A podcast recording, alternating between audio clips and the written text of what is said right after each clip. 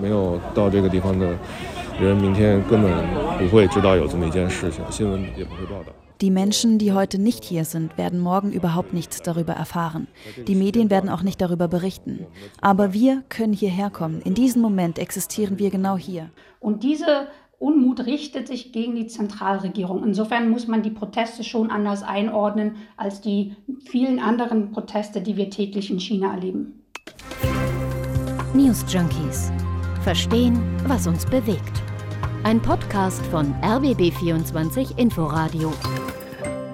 Es ist der 28.11. Ihr hört die News Junkies. Hier ist Ann-Christine Schenten und ich bin heute leider krankheitsbedingt allein.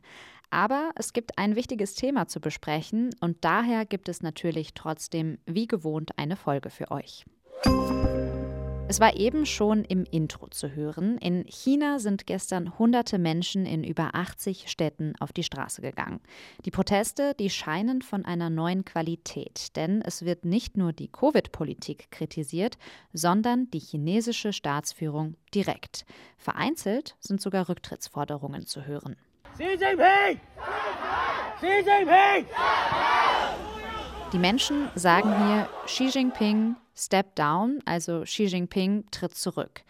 Schaut man sich die Videos dieser Proteste in den sozialen Medien an, dann fällt relativ schnell auf, viele Menschen halten so ein weißes Blatt hoch oder sie halten es sich vors Gesicht, wenn sie mit Journalisten vor Ort sprechen. Dieses Blatt, das sei binnen 24 Stunden zum Symbol geworden, sagt unsere China-Korrespondentin Eva Lambi-Schmidt. Es soll die scharfe Zensur der chinesischen Staatsführung zum Ausdruck bringen, denn die kontrolliert in China nahezu jedes Medium. Deswegen liest man im Land selbst auch kaum etwas über die Proteste. Allem Anschein nach sind diese Proteste nicht organisiert und trotzdem finden sie überall im Land statt. Ein möglicher Anfang wäre der einzelne Protest eines Mannes am Samstag. Berichten zufolge hatte er sich in ein Shanghaier Einkaufszentrum gestellt und in den Händen ein weißes Blatt mit der Aufschrift Ihr wisst schon, was ich sagen möchte, gehalten. Wenig später taten ihm es dann Dutzende andere gleich. Nur bleiben die Blätter jetzt eben ganz leer. Das ist Ausdruck genug. Aber nicht nur in Shanghai, dem Finanzzentrum von China, wurde protestiert, auch in Peking, der Hauptstadt. Dort haben unsere ARD-Kollegen einen jungen Pekinger bei einer Demo angesprochen.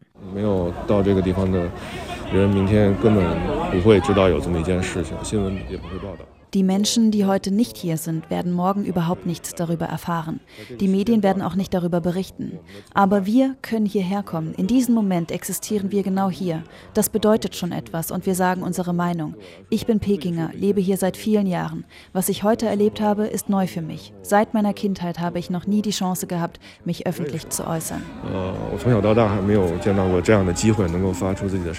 Seit 1989 habe China nicht mehr solche Proteste erlebt, sagte die China-Korrespondentin der Zeit Xifan Yang gegenüber der Zeitung. In den 80er Jahren gab es in China kurzzeitig tatsächlich so etwas wie leise Demokratiebestrebungen. Die kommunistische Partei, die war sogar teilweise von ihrem harten Kurs abgewichen. Es gab kleinere Reformen und eine Studierendenbewegung, die für mehr Freiheit und Demokratie auf die Straße gegangen ist. Doch im Juni 1989, da ist die Bewegung brutal niedergeschlagen worden und alle Reformbestrebungen, die wurden abrupt beendet. Wie die Staatsführung nun auf die Proteste reagiert und ob sie überhaupt reagiert, das hört ihr später in der Folge. Es ist nicht so, dass in China nie demonstriert wird, sagt die Professorin für chinesische Politik Genia Kostka von der Freien Universität Berlin. Doch direkte Kritik an der Staatsführung, die hört man fast nie. Also auf die Straße gehen darf man. Ähm, es ist aber ganz klar, ähm, sobald politische Äußerungen äh, gemacht werden, und Forderungen wie jetzt zum Beispiel ein, nach Abtritt des Xi Jinpings zu fragen, ähm, das wird äußerst hart bestraft. Das heißt, die Leute, die das jetzt momentan auf tun, sind sehr, sehr mutig. Um das jetzt alles besser verstehen zu können, schauen wir uns mal an, was die Proteste überhaupt ausgelöst hat. Und dafür müssen wir uns ansehen, was am vergangenen Donnerstag in der Stadt Urumqi im Westen Chinas passiert ist. Urumqi, das ist die Hauptstadt der Region Xinjiang. dem autonomen Gebiet der Uiguren in China. Es gibt sehr viele Hinweise darauf, dass Uiguren in China unterdrückt werden. Im 15. Stock eines Hochhauses in Urumqi, da ist am Donnerstag ein Feuer ausgebrochen. Ausgelöst vermutlich durch eine Steckerleiste. Die Feuerwehr, die hat drei Stunden gebraucht, um dieses Feuer zu löschen. Zehn Menschen sind ums Leben gekommen, darunter drei Kinder. In China, da gibt es immer wieder Berichte, dass Wohnungstüren und Notausgänge blockiert werden, damit Menschen während der Lockdowns ihre Wohnungen nicht einfach so verlassen. Es ist unklar, wie die aktuelle Corona-Lage in Urumqi ist. Im August hatte es dort einen strengen Lockdown gegeben. Die Stadt, die war in der Vergangenheit mehrere Monate abgeriegelt. Ob das aber jetzt zu dem Zeitpunkt auch so war, dazu gibt es verschiedene Aussagen. Die Behörden sagen, die Menschen, die seien einfach zu langsam gewesen und konnten sich deshalb nicht retten. Es gibt allerdings Videos, die lassen sich schwer verifizieren, aber sie zeigen, dass die Feuerwehr immer wieder dieses Hochhaus verfehlt hat, in dem es gebrannt hat. Die Rettungswagen, die seien nicht durch die Barrikaden gekommen, die zur Pandemiebekämpfung errichtet wurden, heißt es. Wie gesagt, das alles, das lässt sich nicht zu 100 Prozent verifizieren. Das scheint für die Proteste aber keine Rolle zu spielen. Denn viele Menschen in China, die kennen das Gefühl, eingesperrt zu sein. Teilweise gelten dort für 100 Tage Ausgangssperren. Und viele kennen wegen Corona zugesperrte Notausgänge und eben das Sicherheitsrisiko.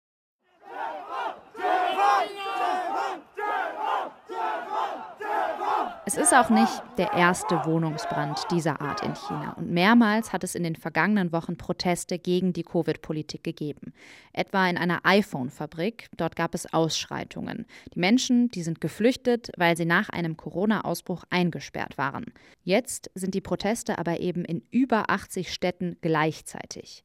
Die New York Times schreibt, dass die chinesische Staatsführung in den vergangenen Wochen immer mal wieder Andeutungen gemacht hätte, die Covid-Maßnahmen aufweichen zu wollen. Viele Menschen hatten gehofft, dass es weniger Kontrollen geben würde. Genia Kostka bestätigt das. Generell war immer die Hoffnung, dass nach dem 20. Parteitag ähm, sich die Corona-Politik lockern wird. Darauf haben, glaube ich, viele spekuliert. Jetzt sind Wochen vergangen und man merkt, ähm, man ist nicht also die Peking ist nicht bereit, äh, drastische Lockerungen vorzunehmen. Und ich glaube, hier liegt jetzt der Fehler. Viele Leute äh, hatten gehofft, sie können sozusagen ihren Lebensstandard sozusagen einschränken für eine Weile, aber das über Jahre zu machen, ohne wirklich den Grund zu sehen. Und ich glaube, dadurch kommt der Unmut und ähm, das ist jetzt genau das Problem, wo Xi Jinping und andere Politiker nicht nah am Volk genug waren. Sie haben nicht verstanden, dass äh, das zu wirklich, ähm, also die Leute sind ausgelaugt, die haben keine Kraft mehr, Depressionen sind gestiegen. Äh, die Leute wollen ihr normales Leben wieder haben und sie verstehen die Logik nicht dahinter, dass man eine Zero-Covid-Politik fährt, wenn im Westen ähm, die Politik schon längst weiter sich entwickelt hat. Seit wenigen Wochen gibt es in China aber wieder mehr Corona-Fälle. Und das bedeutet nicht weniger, sondern mehr Restriktionen, hat unser Korrespondent Benjamin Eisel vergangene Woche erzählt. Also ich bin ja in Peking und da ist es in den letzten Tagen deutlich dramatischer geworden als in den Wochen davor. Restaurants dürfen nicht mehr verkaufen, zumindest nur noch außer Haus. Der Unterricht findet jetzt in der Schule statt und die Straßen sind wie leergefegt. Ich habe mir vorhin was zum Mittagessen geholt. Viele Restaurants machen gar nicht mehr auf, weil sie es offensichtlich nicht lohnt. Und die Restaurants, die aufhaben, da sind nur sehr wenige Kunden und die Straßen sind leer, die Stadt ist leer, es gibt weniger Verkehr und äh, man merkt natürlich, ja, hier tut sich was. Hier in Peking nehmen nämlich die Fallzahlen ordentlich zu. Wir hatten heute 1400 Neuinfektionen, das sind so viele wie noch nie. Und klar, nicht alle finden die No-Covid-Strategie Chinas schlecht. In China sind im globalen Vergleich weniger Menschen an dem Virus gestorben. Viele Chinesinnen und Chinesen haben extreme Angst vor einer Ansteckung. Doch sie sehen, wie Genia Kostka sagt, Länder in Europa oder die USA hat das Virus zwar schwerer getroffen, doch das Leben ist dort mehr oder weniger weitergegangen. Und nun sind die meisten zur Normalität zurückgekehrt. Der außenpolitische Sprecher der FDP, Alexander Graf Lambsdorff, der hat heute gesagt, dass die Menschen nicht nur gegen die Covid-Politik, sondern eben auch gegen das Regime auf die Straße gehen. Das sei eine völlig neue Qualität. Genia Kostka sagt Ähnliches. Und diese Unmut richtet sich gegen die Zentralregierung. Insofern muss man die Proteste schon anders einordnen als die vielen anderen Proteste, die wir täglich in China erleben. Und auch unsere Shanghai-Korrespondentin Eva Lambi-Schmidt bestätigt das. Es ist schon ziemlich bemerkenswert, äh, denn normalerweise trauen sich die Menschen nicht einmal seinen Namen äh, zu sagen. In China gibt es eben keine Meinungs- und Pressefreiheit. Daher ist es schon bemerkenswert, dass die Proteste sich teilweise schon auch gegen die chinesische Staats- und Parteiführung richten. Das ist schon eine, ja, eine neue Dynamik, würde ich sagen, die schon bemerkenswert ist und außergewöhnlich. Der chinesische Staatschef Xi Jinping, der hat sich erst kürzlich eine dritte Amtszeit gesichert. Wenn er will, kann er nun auf Lebenszeit regieren. Normalerweise wird jedes böse Wort gegen die Staatsführung in den sozialen Medien sofort gelöscht. Daher ist kaum sichtbar, wie viel Rückhalt er tatsächlich in der Bevölkerung hat. Die Proteste zeigen allerdings, einige Menschen sind nicht zufrieden. Vor allem die Jungen und die Arbeiter nicht. Sie sind bei den Demonstrationen in der Überzahl. Viele junge Menschen haben im Ausland studiert, sie kennen den Wert freier Meinungsäußerung. Doch Genia Kostka schränkt auch ein. Also die meisten Proteste sind wirklich gegen harte Corona-Maßnahmen. Das sind keine politischen aktiven Menschen. Die sind momentan auch nicht koordiniert. Das ist anders als die Proteste in Hongkong. Die waren wirklich koordiniert, die wurden zentralisiert geplant. Momentan sind es Proteste, die sind nicht geplant. Aber ich glaube, in dieser großen Gruppe gibt es natürlich auch eine kleinere politisch motivierte Gruppe, die zum Beispiel auch an, der, an den Universitäten jetzt demonstrieren. Das sind natürlich sehr informierte Menschen in China, die Studierenden, und die werden natürlich auch äh, sich angeguckt haben, wie wurden, wie wurden die Proteste in Hongkong durchgeführt, wie wurde man, hat man darauf reagiert. Und ähm, da äh, wird es bestimmt auch sozusagen einen Austausch geben. Aber das ist wirklich eine ein kleiner Teil von den vielen Protesten, die wir momentan zentralisiert in China erleben. Sie glaubt nicht, dass die meisten Leute wirklich einen politischen Wandel wollen, auch wenn man das vereinzelt hört. Die Menschen in China seien größtenteils doch recht pragmatisch, sagt Kostka, und wollen vor allem erstmal ihr normales Leben zurück, ohne einschränkende Maßnahmen. Was in China nun passieren wird, das hängt auch davon ab, wie die Regierung reagiert. Und das schauen wir uns jetzt mal an. Also, was macht die chinesische Staatsführung jetzt? Es wurde hart gegen einige Demonstrierende vorgegangen. Es gab Festnahmen. Es wurden Barrikaden errichtet. Die chinesische Regierung wurde heute während einer Pressekonferenz auf die Proteste angesprochen. Und der Außenamtssprecher in Peking, der hat gesagt, was Sie ansprechen, spiegelt nicht wider, was in Wirklichkeit passiert ist. Und er glaubt, dass der Kampf gegen die Corona-Pandemie erfolgreich sein werde. Zitat, unter der Führung der Kommunistischen Partei und mit der Unterstützung des Volkes. Also, die Regierung will nichts von den Protesten wissen und hält an der Covid-Politik fest. Heute gab es in vielen Städten erhöhte Polizeipräsenz. Einzelne Demonstrierende wurden festgenommen. Was die No-Covid-Politik angeht, kann die Regierung die Restriktionen gar nicht so einfach zurücknehmen. Denn sollten die Fallzahlen dann steigen, das chinesische Gesundheitssystem wäre nicht vorbereitet, so Genia Kostka. Das Problem generell aber ist, dass China, ähm, wenn es um äh, Betten in Intensivstationen geht, hat China eine sehr schlechte Quote im internationalen Vergleich. Das heißt, man hat nicht genug ICU-Units zur Verfügung, ähm, falls wirklich jetzt die po äh, Politik geöffnet werden sollte, könnte es da auch zu Komplikationen geben. Das heißt, in Peking wird man diskutieren, wie man jetzt vorgeht. Eine ganz andere Option für die chinesische Staatsführung, außenpolitisch ablenken. Schon lange wird über das Verhältnis von China zu Taiwan gesprochen. China akzeptiert Taiwans Autonomie nicht. Immer wieder gibt es Militärmanöver. Ein Angriff wird nicht ausgeschlossen. Ob das eine realistische Antwort Chinas auf die Proteste sein könnte, hat meine Kollegin Angela Ulrich heute früh unsere Shanghai-Korrespondentin Eva Lambi-Schmidt gefragt. Ich denke, es ist zu weit geguckt. Ich kann es mir ehrlich gesagt nicht vorstellen. China hat dafür viel zu viele Probleme, gerade im Inland. Die steigenden Corona-Infektionszahlen, die Proteste, es läuft mit der Wirtschaft nicht gut.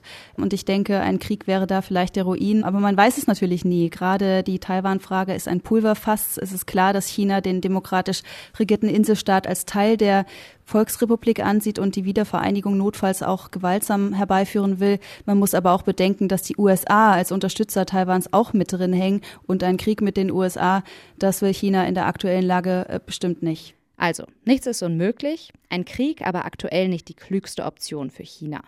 Genia Kostka sieht das ähnlich, sagt aber auch, was man sagen kann, ist, dass die Repressionsbereitschaft von Xi Jinping relativ hoch ist. Also er ist jetzt kein Führer, wenn man jetzt ihn mit anderen früheren Führern ähm, vergleicht, der sehr kompromissbereit erscheint. Also ich glaube schon, dass er Repressionen, also die Proteste sehr schnell niederschlagen werden wird und dafür auch Risiken einnimmt, ähm, denn das ist gar nicht so einfach. Die Proteste sind sehr dezentral. Ähm, insofern ist das auch nicht so einfach, wie es vielleicht äh, bei anderen Protesten war. Und ähm, ich denke aber, man muss sich überlegen, ob man, wie man jetzt dieses Thema in der Propagandamaschine thematisiert, also in den staatlichen Medien. Ähm, noch wissen viele Leute nicht, dass es Proteste in ihrer eigenen Stadt gibt. Aber wenn die Proteste anhalten und dauerhaft äh, stattfinden, muss sozusagen auch die Propagandamaschine darauf, darauf eine Lösung finden. In China wird also zum ersten Mal seit langer Zeit öffentlich Kritik an der Staatsführung geäußert. Die Menschen, die auf die Straße gehen, müssen befürchten, dass die Regierung ihnen hart antworten wird. Aber Xi Jinping hat auch etwas zu verlieren. Denn erstmals wehren sich größere Teile der Bevölkerung gegen seine Covid-Politik und nennen dabei seinen Namen. Die Einschätzungen für diese Folge kamen von Genia Kostka, Professorin für chinesische Politik an der FU Berlin, und von unseren China-Korrespondentinnen und Korrespondenten. Und die werden die Lage vor Ort auch weiter für uns beobachten. Danke fürs Zuhören und wenn ihr Vorschläge habt, was ich und die anderen News Junkies in dieser Woche noch so thematisieren könnten, dann schreibt uns gerne an newsjunkies.rbb24-inforadio.de. Wenn ihr nach diesem Podcast gleich weiterhören wollt und mehr über die chinesische Politik lernen wollt, dann kommt jetzt noch ein Tipp. Ein Team aus aktuellen und ehemaligen China-Korrespondenten und Expertinnen der ARD hat sich zusammengetan und macht einen Podcast über dieses riesige, wichtige ja, und spannende Land. Welt macht China, beschäftigt sich mit Wirtschaft, Politik und Menschen und auch Klischees rund um China. Immer mit Blick nicht nur auf das Land, sondern auch mitten hinein. Weltmacht China gibt es zum Beispiel in der ARD Audiothek und morgen kommt direkt die neue Folge. Da wird es um China und Hollywood gehen. News Junkies. Verstehen, was uns bewegt.